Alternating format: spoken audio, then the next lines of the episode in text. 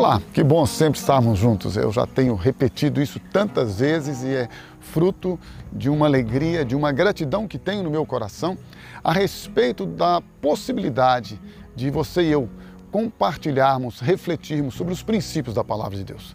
Princípios estes que são atemporais, que é muito importante a gente também frisar isso. Ou seja, independe da época independe do tempo, independe da sociedade, independe da cultura, independe de qualquer coisa, porque a Bíblia nos diz que céus e terra passarão, mas a palavra de Deus permanecerá para sempre. E isto é algo maravilhoso para você e para mim, porque nós podemos a cada dia entender no nosso intelecto que você e eu somos frutos da manifestação do amor de Deus, da bondade dele, da graça dele. E ele que em todo tempo tem todo o prazer em nos abençoar. Veja que coisa maravilhosa. Ele nos criou a sua imagem e semelhança.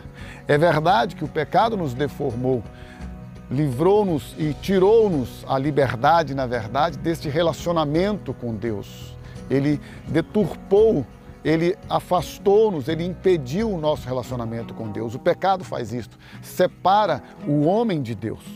Mas ele não teve o poder de separar o Deus todo-poderoso, soberano e amoroso do homem, porque Deus continuou amando o homem, apesar do homem muitas vezes odiar e rejeitar a Deus, Deus continuou amando o homem. E este amor foi manifestado, foi declarado a nós, a você, a mim, por meio da pessoa de Jesus Cristo. Pois a Bíblia diz que Deus prova o seu amor para conosco, em que Cristo morreu por nós, sendo nós ainda pecadores. Este amor de Deus nos alcança fruto da manifestação da sua graça, porque diz a Bíblia que onde abundou o pecado, superabundou a graça de Deus. Diz a Bíblia que, da mesma forma que o pecado entrou por meio de um homem, a salvação também veio por meio de um homem. O pecado entrou através de Adão, mas a salvação, a libertação veio por meio de Jesus Cristo. E isto é maravilhoso. Por quê?